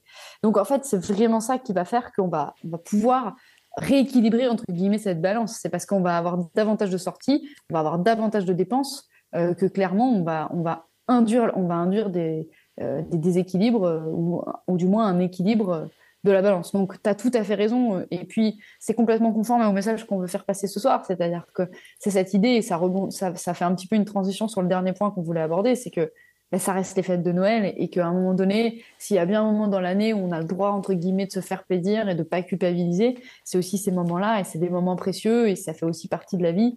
Euh, tu enfin, vous en parliez très bien dans votre euh, dernier épisode euh, avec, j'ai perdu son, son nom, le gendarme. Alexandre Béraud, oui. Ouais, c'est ça. Il en parlait très très bien de ces moments privilégiés avec son, son, son petit et tout. Et c'est exactement ça, en fait. C'est cette idée d'apprendre à, déculpabiliser. Mais ça, c'est compliqué. Euh, et c'est peut-être ça le dernier point, le dernier message qu'on veut faire passer aujourd'hui, c'est que on est dans une société dans laquelle on est dans, dans la performance en permanence. On, on, veut toujours être le meilleur, être le plus performant, être toujours au top, toujours bien faire. Euh, les réseaux sociaux nous renvoient à cette image de des personnes qui vont faire Noël nickel, etc., etc. Et en fait, peut-être qu'il faut simplement se réinterroger sur nos propres envies, nos propres euh, systèmes de valeurs euh, et se demander au final euh, qu'est-ce qui fait que nous, on va être heureux, que nous, on va se sentir bien. Et par rapport à ça, il y a un truc qui est, à mon sens, très important, c'est la capacité à savoir dire non. la capacité à savoir simplement dire aux autres autour de nous non. Et alors non de deux manières soit non, je n'en veux pas et je ne veux pas me resservir parce que euh, je suis dans mon objectif euh, de performance euh, de ma prépa marathon, mais c'est un non parce que c'est OK pour nous en fait. Et c'est vraiment, on est en accord avec cette décision. Ou soit un non à l'inverse de bah, je me dis non à moi-même et je me dis non, lâche-toi. Et autorise-toi à, vas-y, à te faire plaisir, à reprendre un Kinder, à, reprendre une, papillote et, à te se resservir de la dinde. Et c'est pas grave parce que non, euh, ce n'est pas si grave à un moment donné de lâcher prise et de s'autoriser vraiment à, être dans cette dynamique de bien-être euh, personnel. À nouveau, euh, tout cela, ça s'envisage sur du long terme. Là, on est vraiment sur un épisode qu'on appelle aigu en science, et donc on est vraiment sur quelque chose de très très ponctuel. Et c'est pas parce que on va mettre en place quelque chose à ce moment-là que l'intégralité de notre prépa ou de nos ou de tout va être totalement bouleversée parce que c'est la question des habitudes. D'ailleurs, on verra peut-être ça à la rentrée ensemble. Mm. C'est la question des habitudes le plus important. Et c'est ce qui fait que c'est l'habitude, elle fonctionne. Et c'est ça qui fait que dans notre quotidien, on se sent bien. Tu veux rajouter quelque chose peut-être, Bertrand? Bah, en fait, euh, l'épisode avec Alex, Alex, Béraud, il y a un truc qui ressortait, c'est de dire, euh, c'est éviter de passer des fêtes euh, ou des repas avec, on amène son Tupperware parce qu'on veut pas faire d'écart ou quoi que ce soit, et donc on se retrouve isolé socialement parce que ça peut être compliqué à gérer. Euh, lui, il avait parlé aussi de l'importance des quantités et euh, du regard que les autres peuvent avoir sur les quantités. C'est un mm, truc qui est intéressant, parce que mm, mm. Euh, on peut se dire qu'il y a le jugement des autres en se disant mais il est en train de bouffer comme quatre et mais qu'est-ce qu'il fait etc. Et donc ceux qui sont dans ce cas-là peuvent l'anticiper. On parlait justement enfin, des collations, des choses comme ça en disant bah à la limite ce truc-là peut s'anticiper parce que les fameuses rations, par exemple, si je m'entraîne et que je, fais une, et je prends une ration de, de, recharge juste à la sortie, etc., le but et je pense à l'épisode avec euh, Valentin Lacroix euh, sur Sport Nutrition, on avait parlé de ça, où il disait qu'après euh, au Tour de France, les cyclistes, ils prennent une ration toutes les heures. Finalement, parce qu'ils ne peuvent pas prendre sur un repas suffisamment, mais cette stratégie-là, je trouve qu'elle est intéressante parce qu'en disant, je fais un gros entraînement le matin et je sais que ça me, donne la dalle, j'ai besoin de recharger, recharger, peut se dire qu'on peut faire des recharges qui soient plus calculées sur le long sur la journée, finalement, avec des rations protéines, macros, tout ce qu'il faut, pour le soir, peut-être avoir moins faim, éviter de se jeter sur tout un tas de choses à droite, à gauche, etc. Mais quand même en profiter sans culpabiliser sur certains apports ou des choses comme ça. Et je crois que c'est là aussi où ceux qui sont vraiment, euh, qui, veulent vraiment y réfléchir, ils peuvent, il faut, je pense qu'il y a une stratégie un petit peu à adopter. Tout à l'heure, on parlait des histoires des carottes, des choses comme ça, mais euh, moi, je parlais des pommes, je parlais des noix, on pourrait parler des, euh, est-ce qu'on fait à jeun, est-ce qu'on fait le jeûne ou pas. Moi, je trouve que le truc qu'il faut éviter, c'est de se jeter sur les fameuses cacahuètes en apéro parce qu'on a la dalle et parce qu'on se retient de manger depuis euh, Moi, j'adore ou 6 heures. Alors, tu vois, tu me prives mon plaisir. Moi, je pense que ça dépend, en fait. Tu vois Ça dépend. Si on a envie de la manger, la cacahuète, on y va. Ouais, mais voilà, mais c'est-à-dire que si tu dis, moi je veux pas trop euh, faire, je ah oui, attention voilà, à certains trucs, sûr. ah oui, c'est clair. Tu te mets pas dans la situation où tu te mets dans la situation de craquer. Mmh, clair. Par contre, mmh. si tu t'autorises à craquer, c'est ça eh ben tu sais que tu t'autorises à craquer, je veux dire. Mais après, on peut craquer de manière modérée parce que je pense que c'est ça aussi le message qu'on veut faire passer aujourd'hui, c'est que euh, il y a aussi, il y a soit cette, cette théorie du, de l'ultra contrôle où finalement on va être vraiment dans non non non non non, je m'autorise aucun écart et très souvent on est rattrapé derrière. Hein. C'est-à-dire mm. que très souvent quand on est dans cette stratégie-là, alors euh, moi je l'ai je l'ai connu, hein, on parle beaucoup des troubles du comportement alimentaire quand on est jeune euh, athlète, etc. on a tous vécu ça plus ou moins en tant que sportif de haut niveau. On, était vraiment, enfin je, je l'ai pas été à ce niveau-là, mais j'ai fait vraiment du sport très jeune à bon niveau. Et on est vraiment dans cette logique de contrôle, de contrôle, de contrôle. Et à un moment donné, on est rattrapé. Euh, et clairement, euh, ben, donc finalement, se priver pendant les repas, des fêtes, c'est très souvent la sanction, elle arrive derrière. Mais à l'inverse, on, entend aussi beaucoup la théorie du bah, foutu pour foutu, euh, j'y mmh. vais, je me lâche. Mais non, en fait, il faut toujours avoir en tête que, en fait, on peut garder un contrôle sur les choses et qu'à un moment donné, une calorie est une calorie. Et que euh, bah, d'ailleurs, là, c'est un, petit peu le mythe euh, du, du, cheat meal qu'on est en train de, euh, de, encore de casser. Hein, mais un cheat meal, c'est pas vrai. Dans, dans le cadre d'un régime, ça ne fonctionne pas parce qu'une calorie est une calorie. Et qu'en fait, à partir du moment où on va manger bah, une calorie de plus, bah, c'est une calorie de plus dans notre corps. Point. Et c'est pas, vas-y, je me fais plaisir à 200%, je suis en eau limite. Non, c'est pas vrai c'est pas vrai. Mais donc en fait, la question, c'est où est-ce qu'on veut se poser sur ce spectre, comme tu dis. Mm. Si on est dans le contrôle, il n'y a pas de problème, il n'y a pas de jugement. Si on est dans l'entre-deux, il n'y a pas de jugement. Si on est dans le no limite, il n'y a pas de jugement. Ce qui compte, c'est qu'à un moment donné, la, stratégie qu'on adopte, elle soit en accord avec nous-mêmes. En fait, c'est plus ça, quoi. Et, c'est aussi permettre de se sentir bien. Et c'est peut-être le dernier point dont on veut parler, c'est que c'est cette idée de pouvoir communiquer avec notre entourage sur. Je pense que ça, c'est très très important faut pas avoir peur d'expliciter en fait le pourquoi on fait les choses, le pourquoi on fait cette telle, ou telle stratégie. C'est-à-dire que bah, par exemple, toi Bertrand, tu es dans une stratégie de recomposition corporelle, je sais pas quelle stratégie tu vas adopter, mais peut-être que si tu adoptes la stratégie du lâcher, lâcher prise, ça t'empêchera pas de pouvoir euh, en partie quand même pour parler de ta stratégie euh, de recomposition corporelle sur le long terme, en expliquant que bah là c'est pas grave, tu te fais plaisir parce que tu sais que c'est sur le long terme, etc. Et à l'inverse, si on est sur une prépa marathon, qu'on est au début de la prépa, moi je sais que par exemple en prépa marathon, je suis très sensible au gluten, euh, je fais vraiment des grosses intolérances au gluten, euh, donc bah, je vais avoir tendance à faire très très attention à ça pendant les prépas marathons. Bah, ça, ça peut être des éléments qu'on peut expliquer aux gens et simplement leur faire comprendre, de dire bah là, tu vois, je vais pas prendre euh, de féculents parce que bah il y a du gluten, je vais pas prendre de pain parce qu'il y a du gluten parce que tu comprends. Là, je mets mon corps à rude épreuve et à ce moment-là, j'ai beaucoup plus de problèmes de digestion et c'est peut-être simplement aussi permettre aux autres de comprendre ce que nous on fait et ce qui a du sens pour nous parce que c'est en leur expliquant le sens qu'on accorde aux choses que eux ils vont comprendre ce sens-là. Et je pense que si on est dans un environnement qui est bienveillant, dans la famille ou dans les amis, on a des gens qui nous comprennent autour de nous. Et je pense que les gens ils seront d'autant plus flattés de savoir finalement ce qu'on vit, ce qu'on partage. Et là, ça va créer aussi souvent des, discussions qui peuvent être intéressantes autour de ça. Et c'est mieux que de simplement dire bah non, j'en veux pas, parce que derrière ce non, j'en veux pas, il peut être interprété de mille et une manières. Et c'est souvent ces interprétations qui créent en fait euh, un mal-être, que ce soit pour la personne ou pour les autres personnes. Je sais pas ce que tu en penses. Non, mais ça c'est sûr, parce qu'en plus, les gens qui passent du temps à cuisiner, s'ils refusent leur repas et tout, mais c'est comme, les mmh. végétariens qui, euh, mmh. qui, mmh. disent bah, j'amène mon plat et tout parce que je veux pas manger de viande, etc. Si tu t'es passé ta journée à faire euh, ta petite mm. viande, la cuisson de 9 heures, de je sais pas quoi, etc., et que t'arrives quelqu'un qui te dit mm. Ah ouais, mais moi, ça, je mange pas de, je mange, et tout, forcément, tu as une frustration interne parce que tu veux faire plaisir aux gens. Tu ouais, alors ça fait partie aussi de notre société. C'est qu'en fait, mais ça, il faut, faut simplement arriver à le gérer. Parce que notre société, en fait, euh, est basée sur le fait qu'on peut faire plaisir aux autres par l'alimentation. Et mm. bien sûr, l'alimentation, en fait, le repas est un moment convivial, est un moment de plaisir, est un moment de partage, est un moment d'échange. Mais en fait, ce qu'il faut arriver à se dire, c'est que nous, on peut cuisiner pour les autres et leur faire plaisir, mais on peut aussi accepter l'idée que les gens pour lesquels on a cuisiné n'est pas le plaisir que nous, on a voulu y mettre. Et mm. aussi, se dire que nous, on a le droit de refuser parfois des choses parce qu'on peut faire plaisir aux autres sans forcément leur faire plaisir en acceptant leur part. Mm. Euh, moi, je sais que ben voilà, c'est souvent le cas des grands-mères hein, qui vont me dire Allez, resserre-toi, etc. Euh, reprends un petit peu. Et on peut simplement dire aux grands-mères Mais tu sais, mamie, euh, je t'aime beaucoup et, et, je peux te faire plaisir autrement et on peut passer un moment ensemble, mais c'est pas parce que je reprends pas tes îles flottantes que je ne t'aime pas, mamie.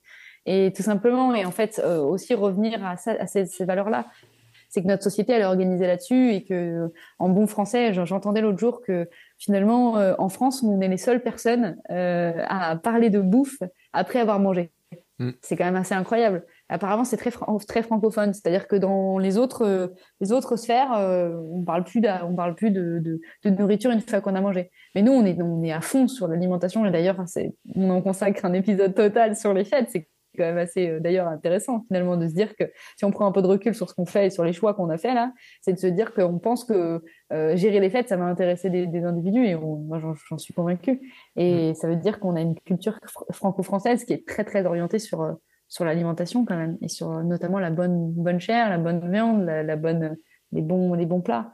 Et effectivement, les végétariens, c'est compliqué parce que c'est des ça, ça, ça s'ancre aussi dans des croyances. Et là, on, on fait matcher en fait euh, des, choses qui sont difficilement conciliables, c'est-à-dire à la fois des convictions, des émotions, des croyances. Et donc, en fait, on rentre dans quelque chose de sensible, de l'ordre de l'intime. Et c'est là où ça crée souvent, en fait, un petit peu des tensions et, des problématiques.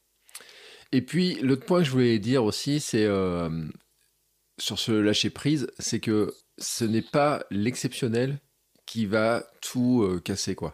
Mm. Et c'est pour ça qu'on parlera des habitudes à la rentrée, parce que euh, il y a eu des études qui ont été faites qui ont très bien montré qu'une petite habitude quotidienne est bien plus bénéfique euh, que euh, un gros effort une fois qui est suivi de aucun effort. Et le, truc dont je parlais, parce que je, vais le dire, et parce que il donne les, j'en ai parlé l'autre jour dans le livre Les faits cumulés de Dan Hardy, et où il en parle, il montre les courbes de trois personnes. On imagine le truc.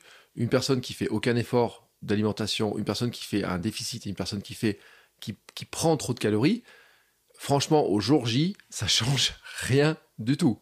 Hein, c'est ce que je dis. Euh, c'est pas le fait de manger une fois un truc super gras, etc. Mais c'est l'habitude de manger tous les jours super gras qui va créer à, long terme des problèmes de poids. Et c'est l'habitude de manger, euh, d'avoir un déséquilibre, etc., qui va permettre d'être à mmh, l'équilibre et de, Mm. C'est pas se s'affamer une fois et puis manger de mal tous les jours va pas euh, nous rendre euh, svelte et mm. manger une fois mal et manger bien tous les autres jours euh, va pas tout d'un coup tout casser. Enfin voilà. Et il y a des fois, on a besoin de se lâcher là, un petit peu la grappe. On est sur les fêtes, on a besoin de se lâcher la grappe. Et de toute façon, il y a personne qui voit ce que tu es en train de me montrer. Donc là, c'est toi? Cherche pas, hein, c'est c'est ce truc là et le mal incarné. Donc bref, non, alors, elle est en train de me montrer un pot d'une marque, hein, qui commence par un N, qui finit par un A, qui a une très mauvaise note sur le pâtes à tartiner. Ouais, mais les pâtes à tartiner. C'est trop bonne. Mais tu sais que ça. Bah, c'est le bon exemple. C'est le très bon exemple. C'est l'aliment plaisir. C'est l'aliment qui n'est pas bon pour notre santé à long terme. Il faudrait mm. pas en manger tout le temps, mais c'est l'aliment qu'on peut s'autoriser pendant les fêtes. L'autre jour, je voyais sur Instagram un nutritionniste que pourtant j'aime bien, un diététicien. Euh, je crois qu'il est, je sais pas s'il est diététicien ou coach en nutrition, mais peu importe. Euh, passons sur ce détail euh, qui nous disait euh, quel, quel, chocolat choisir au supermarché pour les fêtes. Et en fait, je trouve que cette vidéo n'a aucun sens. Je trouve que cette vidéo n'a aucun sens parce que au final, on a bien le droit de manger les chocolats qu'on a envie de manger pendant les fêtes. Mm. Parce que typiquement, ce sont des chocolats pour les fêtes. Donc, c'est pas des chocolats qu'on va intégrer toute l'année dans notre alimentation. Mm. Et comme tu le dis, Bertrand, c'est exactement la différence entre ce qu'on, l'épisode qu'on fait aujourd'hui, à savoir un, un épisode ponctuel, par rapport à des habitudes qu'on va vraiment vous expliquer comment on peut les instaurer et tout dans notre quotidien. Euh, et clairement, bah, si on nous dit quel chocolat manger tout au long de l'année, là, la vidéo, elle a du sens. Ouais, parce qu'effectivement, c'est important de trouver euh, une bonne composition nutritionnelle d'un aliment, alors que clairement, la composition nutritionnelle, si on a envie pendant les fêtes de manger du Ferrero Rocher parce qu'il y a du Nutella dedans, et eh ben on y va. Et, et c'est tant mieux, et si c'est plaisir. Et en fait, je pense que c'est ça aussi, c'est cette capacité à décuper culpabiliser. C'est vraiment le message que nous, on voulait faire passer ce soir. C'est, enfin, aujourd'hui, c'est cette idée de, de déculpabiliser le bien et le mal dans, dans des épisodes aigus, donc dans des moments euh, ponctuels de notre vie. C'est complètement OK de se faire plaisir et de lâcher prise à des moments parce que on peut pas sans cesse faire tout bien et tout le temps. Et je pense que ça, c'est vraiment important et c'est peut-être le mot, un peu le mot de la fin parce que euh, je pense que quand on aura juste entendu ce mot en disant allez ok j'ai entre guillemets c'est à moi de faire ce que j'ai envie, bah, je trouve que ça déculpabilise énormément et que ça permet de voir les choses avec beaucoup plus de recul. Quoi. Ouais, et puis je vais dire un truc aussi, c'est que sur Internet, il y a euh, les gens ce qui montrent et les gens ce qui font. Euh, dans la réalité. Et euh, d'ailleurs, ça, ça, permet de faire un lien avec l'épisode de mercredi. on en parlait, je, je, disais en blaguant, donc c'est un nutritionniste, et je disais en blaguant, je dis, mais toi, tu as des moments, as des moments off, tu as des moments où t'es pas bien dans ton année et tout. Et on parle les, les, coachs de sport, les gens comme ça aussi, où tu as l'impression qu'ils ont toujours de l'énergie, ils, sont, ils mangent toujours bien, ils sont toujours à, fond dans les trucs. Et en fait, non, et c'est, pas la réalité. Il y a des moments où, euh, et on peut dire pareil des champions, on peut dire pareil de plein de gens. Euh, l'épisode avec Alex euh, Sandbero était aussi un très bon cas pour dire que euh, il y a aussi une, derrière la façade qui peut faire envie sur les résultats. des fois, il y a des sacrifices euh, qui vont sur des... Euh, parce qu'il le dit quand même à la fin, il dit peut-être que j'ai euh, des années de vie qui ont disparu sans le savoir, on ne peut pas le savoir, mmh, mmh, sur des mmh. sportifs de très haut niveau. après, dans, dans, les messages que j'ai reçus, on peut savoir aussi qu'il y, y, y a, beaucoup plus de gens qu'on le pense, et dans les très bons résultats, dans les très bons coureurs, il y a beaucoup plus de gens qu'on le pense qui sont en fait malades à leur manière, hein, et des fois on peut envier les résultats, mais dont on n'envierait peut-être pas le mode de vie certains aspects du mode de vie, parce que par rapport aux efforts qu'ils doivent faire pour arriver à avoir certains résultats, par rapport aux sacrifices qu'ils vont faire aussi sur certaines choses, et ben euh, quand on regarde un petit peu notre quotidien, ben en fait, euh, ben, on est bien content de se lâcher la grappe et de se dire, ben c'est mm. fête de fin d'année, on en profite, on voit pas tout le temps la famille. Et puis moi, j'ai envie de dire un truc, il y a un très bon exercice.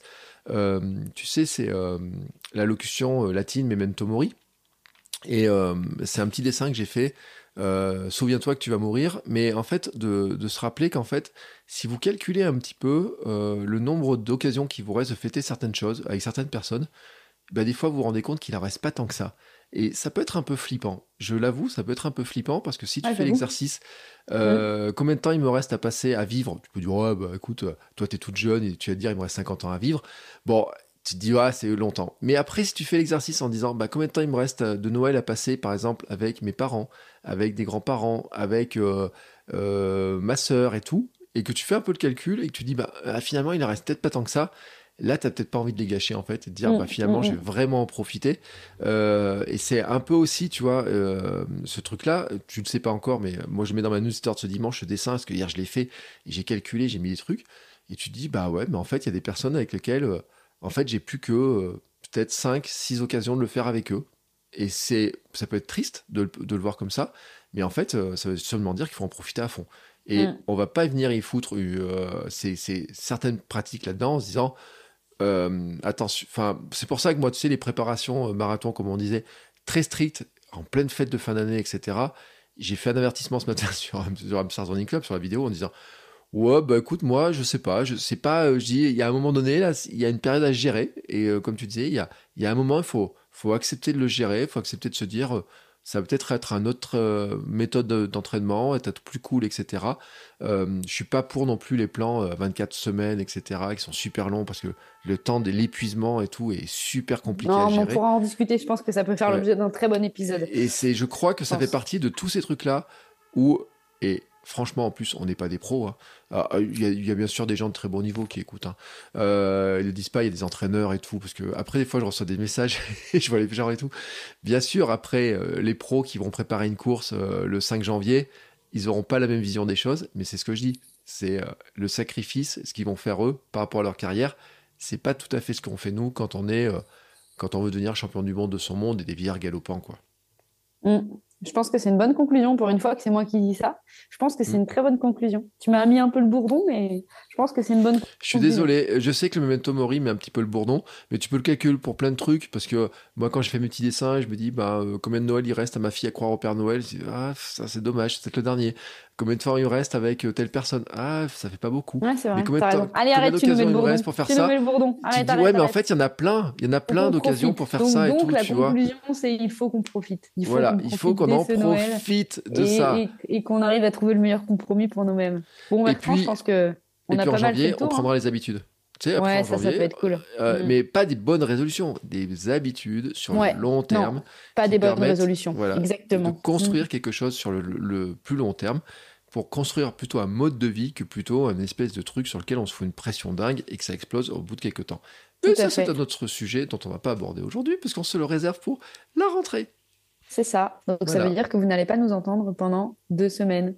Bah écoute, on va faire un petit peu de pause. on va hein. faire une petite pause, ça va nous faire du bien aussi. Ah bon? On va se reposer.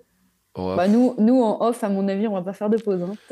nous connaissons là, les, les bavards, là. Hein. et, puis je le dis, il y aura quand même un épisode chaque semaine du mercredi. Euh, et en fait, ils sont tous enregistrés, sauf un. Il me reste enregistré l'épisode juste, juste entre le nouvel an là et tout, comme ça. tu sais ce que je ferai Je mangerai avec un, peu de papillote d'une main, de la dinde de l'autre, et je donnerai des, conseils. Ah, c'est une blague. Bon, bref, mais ça sera sûrement un bilan de l'année, on verra ce qu'on fait. En tout cas, écoute, Laure, je te souhaite une belle, euh, des belles fêtes de fin d'année. Moi aussi, Bertrand.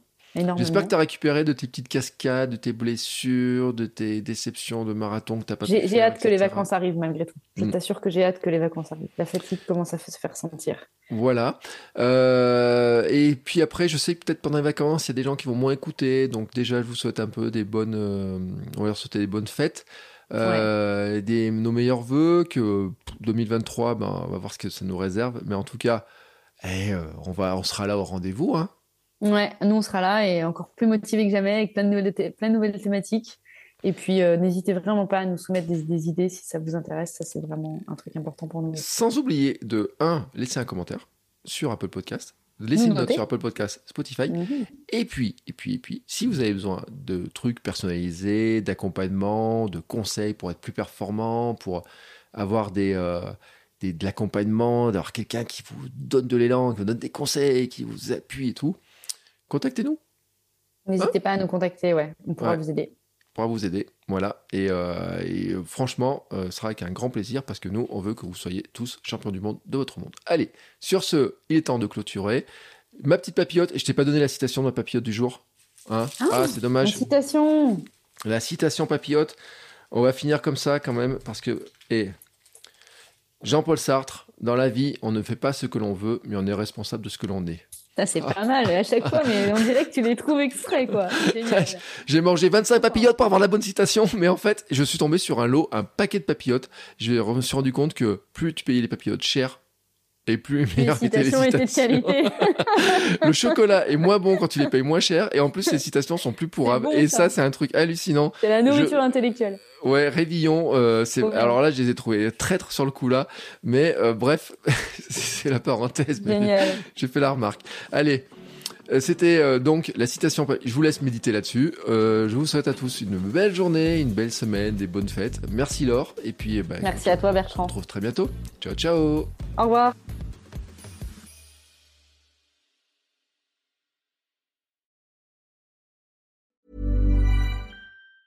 Hey, it's Danny Pellegrino from Everything Iconic. Ready to upgrade your style game without blowing your budget? Check out Quince. They've got all the good stuff shirts and polos, activewear, and fine leather goods, all at 50 to 80% less than other high end brands. And the best part? They're all about safe, ethical, and responsible manufacturing.